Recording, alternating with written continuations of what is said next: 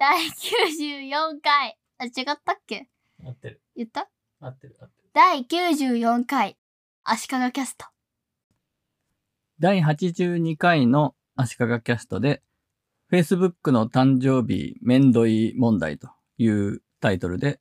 Facebook で誕生日のメッセージをもらうのは嬉しいけど、返事を一言で済ませるわけにもいかず、ちょっと大変ということで、私は毎年企画を考えて、それに沿って返事をしているという話をしました。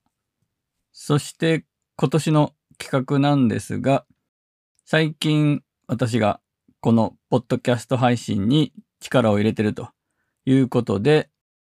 声でメッセージをお返ししますという企画にしました。こうやって私が喋っている声をスマホやパソコンで聞くという体験をしてもらい、ポッドキャストを聞くということにつながったらいいなという狙いもあっての企画ですね。いつものポッドキャストの収録と同じで、手話の1万円くらいのコンデンサーマイクを使って収録して、Adobe Audition というソフトで、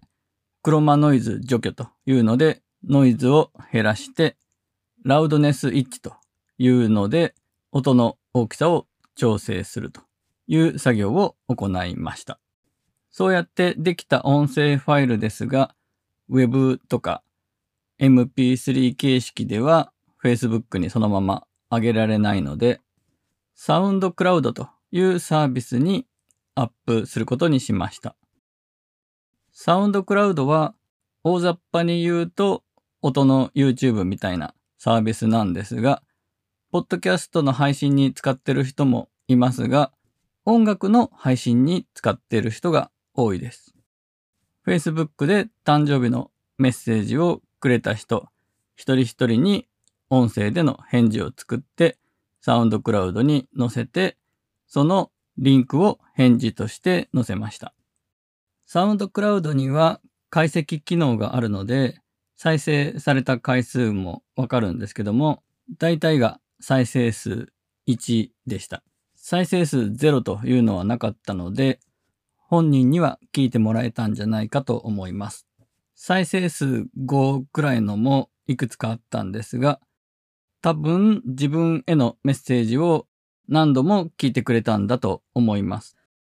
自分宛てではない他の人への音声メッセージを聞こうと思う人は多分いないと思うので、